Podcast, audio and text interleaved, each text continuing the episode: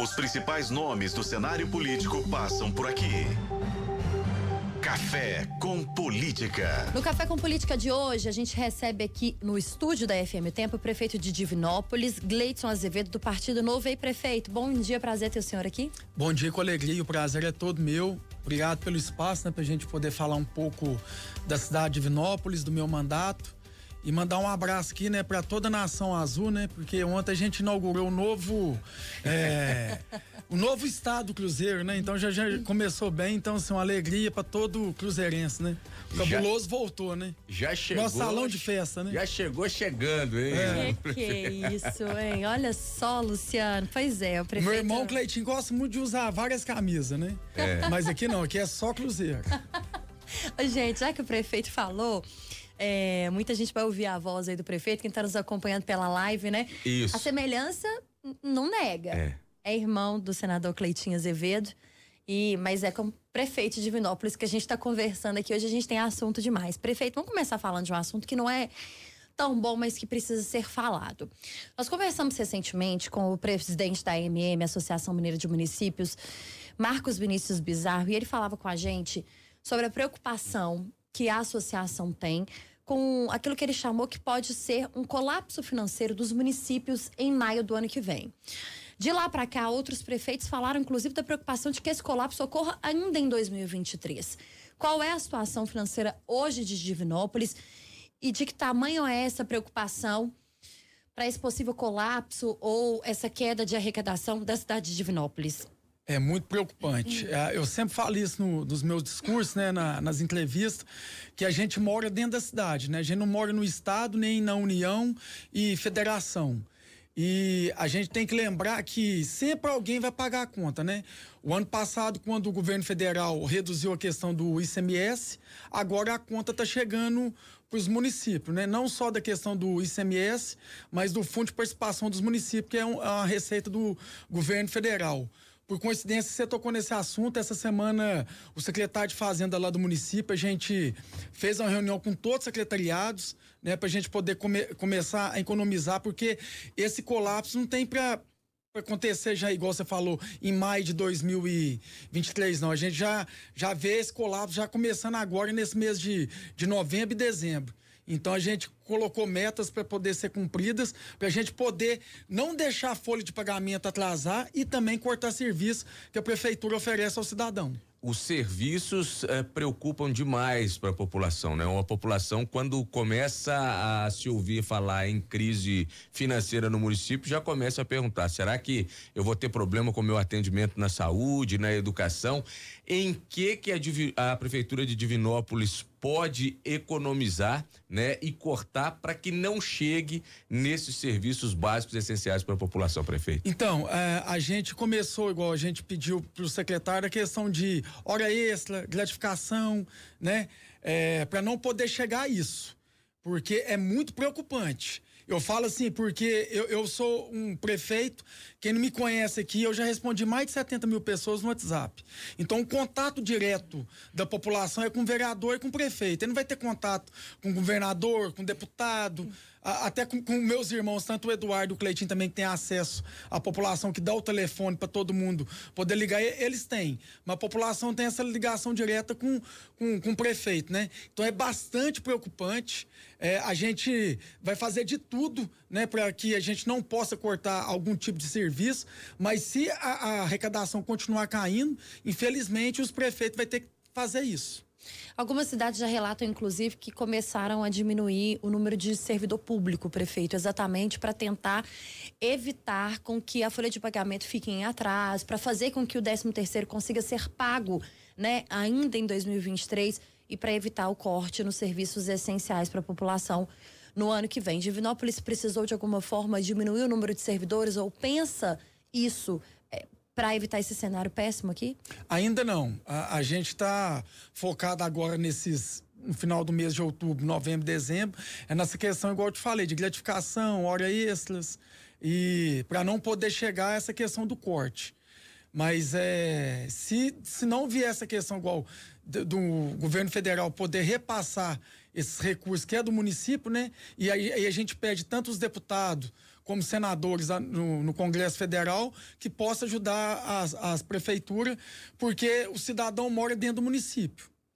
E é uma situação. A gente está falando de Divinópolis, né? Que é a principal cidade do Centro-Oeste Mineiro, em que pese o nosso Fernando Viola dizer que Itapicirica é a maior cidade, a maior cidade da região Centro-Oeste. Mas a gente está falando de uma grande cidade de Minas Gerais. Uh, imagine então aquelas, aqueles municípios menores, né? Como é que os municípios, e a gente tem visto o trabalho da MM nesse sentido, uh, mas de que forma se pode ainda mais articular entre as prefeituras para que se tenha uma situação melhor e na avaliação do senhor, o que que pode mudar e de que forma pode mudar isso uh, num, num curto ou médio prazo, prefeito? Olha, eu acredito que a gente, é, é, os prefeitos que têm seus deputados, né, que foi eleito na cidade, é, poder fazer é, é, essa conjuntura de todos os deputados e senadores, que eles possam votar projetos lá, igual essa questão do ICMS, né, que a gente já sabia que alguém ia pagar essa conta. Que, que o governo federal agora possa fazer essa composição que foi retirado, igual a gente estava fazendo as contas lá do município de Vinópolis, desde quando diminuiu o ICMS, vai deixar de arrecadar quase 15 milhões. Você entendeu? Então, assim, é uma receita que agora no final do, do ano a conta não vai bater. Entendeu? Já tem essa questão do, do, do imposto que é a, do Fundo de Participação dos Municípios, que também veio com a, desse novo governo federal, né, do governo Lula, desde quando ele assumiu essas receitas vem caindo. E agora é contar com os deputados e senadores que eles possam fazer esse projeto que o município não paga essa conta. Em relação ao piso da enfermagem, prefeito, há uma preocupação também de outras cidades, porque o repasse não estava regularizado em muitos municípios em Minas. Qual a situação de Divinópolis? Tem recebido e conseguido fazer esse repasse? Recebeu um montante maior e faz essa distribuição por conta própria? Como que está funcionando? Então, é, a questão da, do piso da enfermagem, é, acho que tem até cidade aqui em Minas que até hoje não foi pago, né?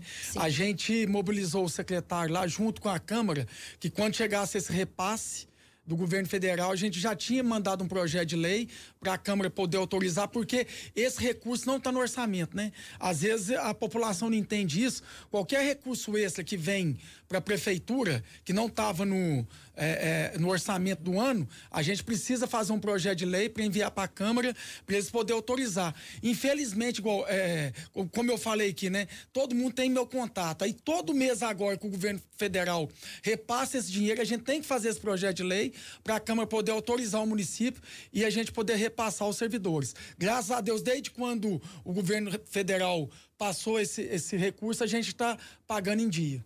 O senhor usou uma frase aí que é alguém vai pagar a conta. Isso acontece sempre no Brasil. Uma grande reclamação dos gestores, principalmente os gestores municipais, é aquela da criação de despesas né, em outra esfera que acaba sobrando, estourando uh, lá no município. O senhor acha que essa é uma das principais, ou esse é um dos principais problemas enfrentados pelos gestores municipais, dessas contas que são criadas e que acabam estourando no município?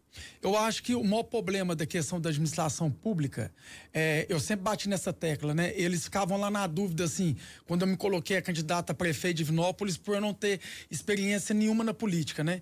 Foi, eu, foi a minha primeira eleição e eu ganhei. Porque eu falava, a, a administração pública precisa de gestão.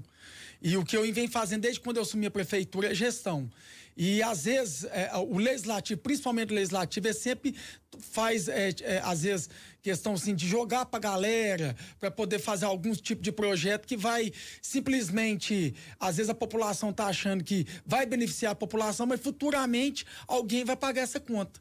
Eu tô falando, tô tocando nesse assunto porque agora se fala muito na questão da gratuidade do transporte público, né?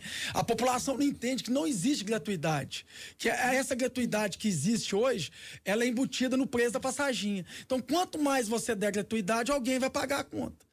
Ou o empresário vai pagar a conta, ou o estudante vai pagar a conta. Então, assim, a gente tem que levar transparência para a população para ela poder entender que a, a, máquina pública ela, ela, ela, ela gira por impostos que o cidadão paga. A partir do momento que não existe esse imposto, que não, a, a prefeitura não está recebendo, isso vai impactar de uma forma direta a população.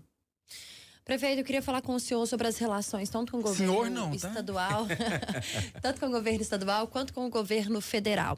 O senhor traz para a gente aqui uma questão muito importante, que é uma fala também de outros prefeitos. A população mora na cidade. Então é o prefeito quem é cobrado, é o vereador quem é cobrado ou deveria ser cobrado é, pelo morador daquela cidade. E Luciano disse uma frase também muito importante, né, da importância que Divinópolis tem com o Centro-Oeste. É a maior cidade, inclusive, recebe moradores, né? É, é a gente fala que Divinópolis é Belo Horizonte, né? Que é. recebe moradores da região metropolitana. Qual que é a relação de Divinópolis hoje com o governo do estado, o que, que o governo do estado dá de suporte e, e, que, e que ajuda a cidade e o que também não faz ainda, mas que é uma busca da prefeitura para que o governo consiga atender o interesse da, da, da, população ali.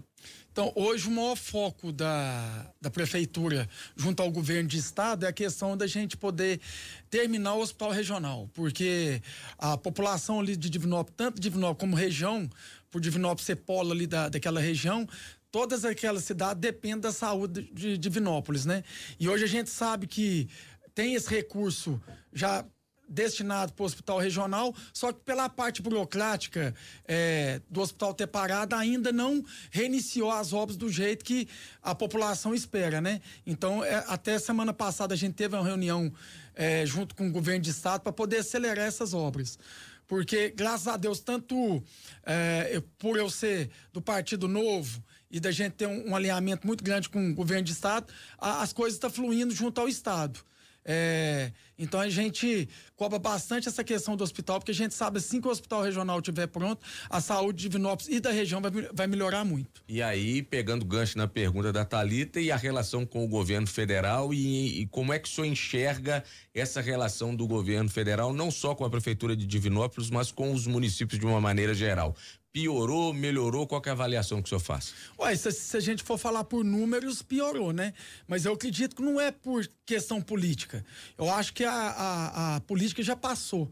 Né? A gente tem que respeitar a democracia e eu acho que o governo federal, indiferente daqueles daquelas prefeituras que não apoiou o governo, o, o, o, eleitor que votou no governo federal mora dentro da cidade, né?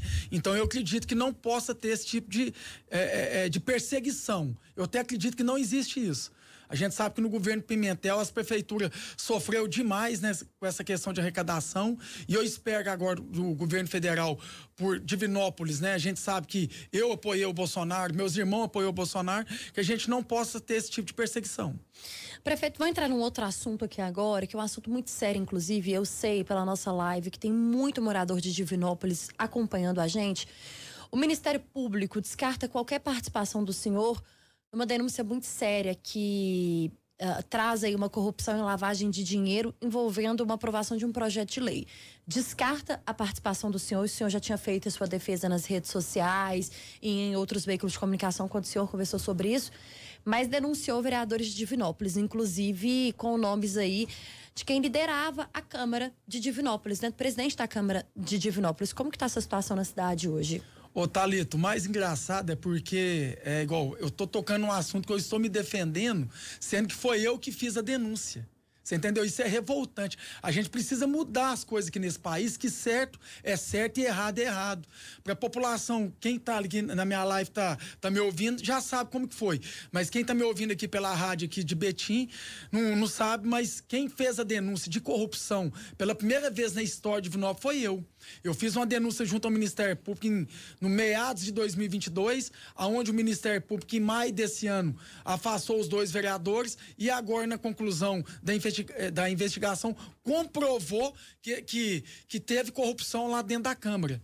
E nesse período agora, de uns dois meses para cá, a oposição tentou distorcer os fatos, como se eu tivesse qualquer tipo de participação por alguns áudios que foi vazado da investigação né? Então eu queria agradecer o tempo aqui, porque até eu vou voltar aqui um pouco, porque há uns 20 dias atrás, o tempo soltou a matéria de um título que eu achei muito maldoso. Né? Eu, não sei por que foi soltado esse título, falando que eu poderia ter algum tipo de participação nessa questão dessa investigação. E agora, semana passada, o Ministério Público comprovou que eu não tive nenhum tipo de participação, que ao contrário, né? Igual eu falei, pela primeira vez na história, o prefeito de Vinópolis denunciou é, corrupção dentro da Câmara, que todo mundo já sabia que isso já acontecia há anos lá na, na, cidade de Vinópolis. O senhor falou dessa reportagem que saiu, falou do título, é, inclusive é, essa matéria trazia alguns áudios que depois o senhor disse é, que esses áudios foram retirados de contexto. Queria que o senhor explicasse pra gente, né, que áudios eram esses, que conversas eram essas e por que eh, elas, fora de contexto, dariam essa ideia de que o senhor também estaria envolvido nesse esquema? É porque, igual lá em Divinópolis, é, desde o início da minha gestão, já existia um projeto que chamava lá Adote um Bem Público. Então, desde quando eu assumi a prefeitura, eu chamei todos os empresários lá, lá é, de Divinópolis para poder contribuir com a cidade. Só para a população poder entender que de Betim, lá hoje esse adote um bem público, o empresário adota uma praça, um canteiro, ou às vezes mesmo faz um calçamento, um asfalto asfalto e coloca sua marca ali na onde ela adotou. E hoje, lá, depois da minha gestão, já é mais de quase 200 adote um bem público. Tem, igual, por exemplo, a empresa Gerdau adotou um calçadão lá na, na, no bairro Porto Velho, que ela vai investir quase 2 milhões e meio. O ABC é uma rede de supermercado, asfaltou uma avenida principal lá, que ela deve ter gastado quase um milhão. A, a Farmax adotou o Parque da Ilha, que é um complexo esportivo lá, que gastou quase 500 mil. Outras empresas lá adotou a entrada da cidade, que a cidade nunca teve entrada e colocou um pórtico.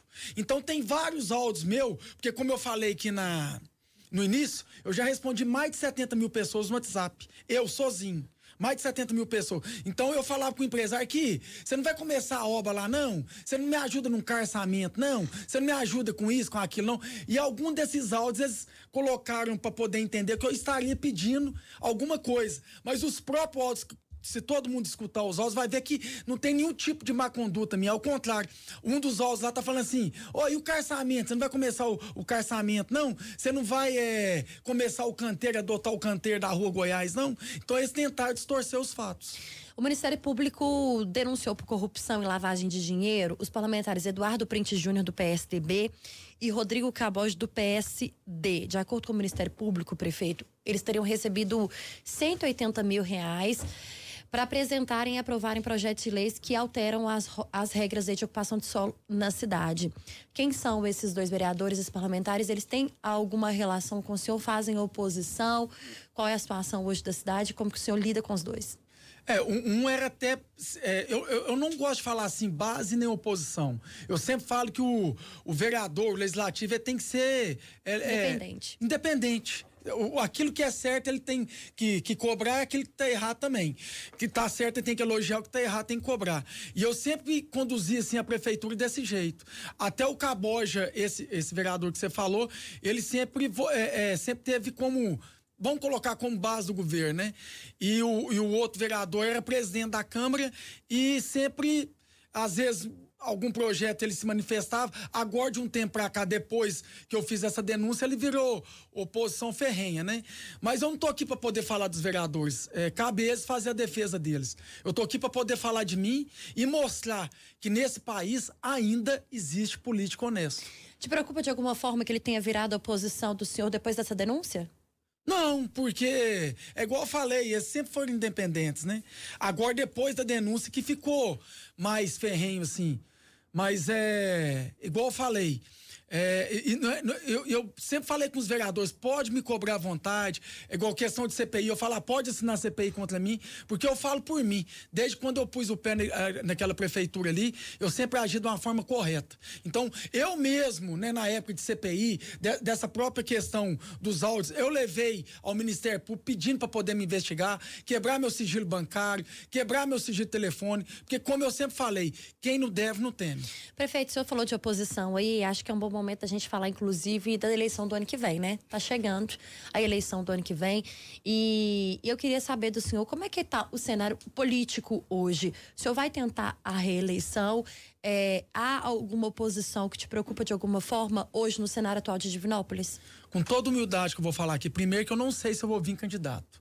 Se fosse hoje, eu já não viria mais, porque eu cheguei a um nível é, de, de trabalhar que é, eu tô falando assim da minha vida pessoal, que eu larguei a minha família e tô vivendo vi, quase 24 horas por Divinopolitano, né? Então, não, e eu sou um cara que eu me cobro muito. É, se eu vier para uma reeleição e ganhar a eleição, eu quero me cobrar muito mais do que eu fiz nesses vai ser os quatro anos, né? Porque eu sei que a cobrança vai ser maior. Porque graças a Deus lá em Divinópolis, depois que eu entrei, a gente vem fazendo história. Agora, a questão da oposição, não, nunca vai me preocupar a oposição, porque eu sempre preocupo comigo. Eu, meu pai sempre ensinava isso pra gente, né? A gente sempre mexeu com verdura, com sacolão e fala assim, não preocupa com a concorrência, preocupa com você. Então, nenhum tipo de concorrente me preocupa. É o contrário, eu sempre falo com eles, né? Em vez de você estar preocupado comigo, preocupa com vocês, vai começar a fazer projeto que possa se vocês viessem ser é, é, candidato e ganhar, que vocês possam fazer melhor que a gestão fez nesse, nesse mandato. Oposição e situação é, são coisas que coexistem né, num sistema político. Ah, isso é normal. Mas você acredita que a oposição que faz ou que se faz contra o senhor em Divinópolis é uma oposição normal ou é uma oposição que passa dos limites? Não, é surreal, é passa dos limites. Tanto que eu, esse, é que foi só um exemplo, né, que eu tô te falando dessa questão dos áudios, porque aonde que eu fiz a denúncia, eles tentaram distorcer, parecendo que eu tivesse qualquer tipo de envolvimento. Eu acho que qualquer cidadão, ele tem que ser besta ao quadrado, dele fazer uma denúncia e se tiver algum tipo de participação, né? Então você vê o nível que é a, a, a questão da oposição lá. E assim, eu, a, a, a Thalita quanto tempo você está na política? Pelo menos 12 anos que eu trabalho. 12 anos, né? Eu faço uma política totalmente diferente. Entendeu? Igual, a, a gente sabe que é, para você poder ter um pouquinho de sossego, é, tanto você como político, ou às vezes até a prefeitura, ela tem que fazer algum tipo de conchavo com a imprensa. E eu não tenho a imprensa.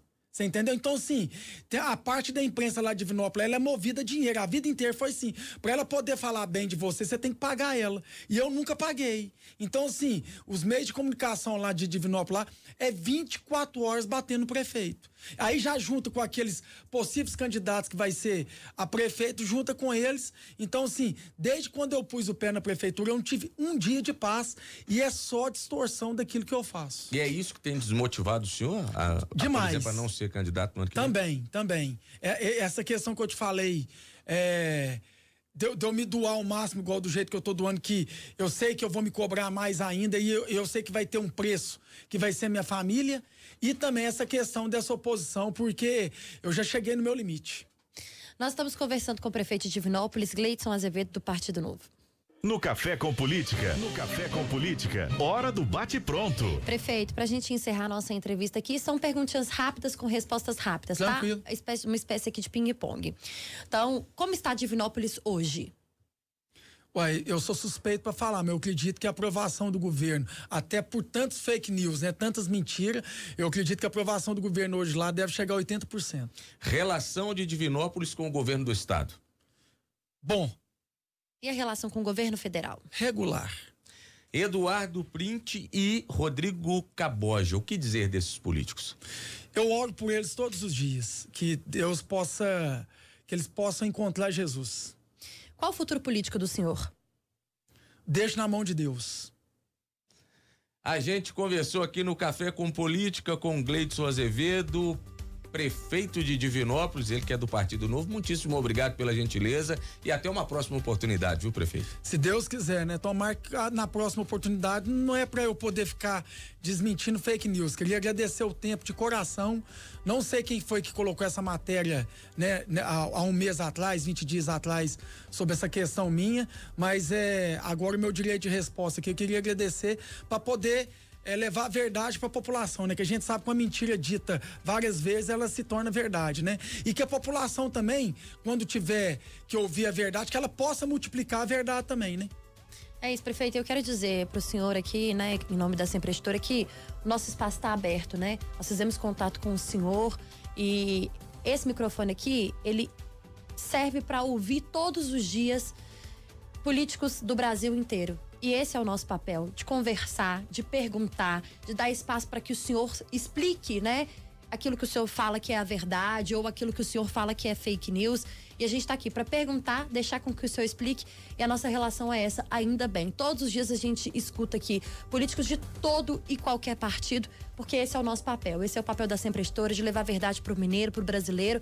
E é por isso que a gente tem o tamanho que a gente tem em Minas e no Brasil de uma forma geral. Então, o espaço está aberto para o senhor. O senhor e a sua equipe têm os nossos telefones aqui, tem os nossos contatos. E sempre que precisar, a gente vai te receber aqui de braços abertos e microfone aberto, que é o mais importante. Obrigado. Obrigada.